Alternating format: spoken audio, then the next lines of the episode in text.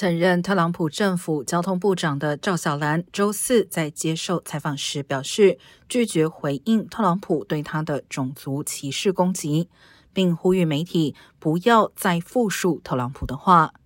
特朗普卸任总统后，曾在多个场合攻击赵小兰和她的丈夫，也就是参阅共和党领袖麦康奈尔。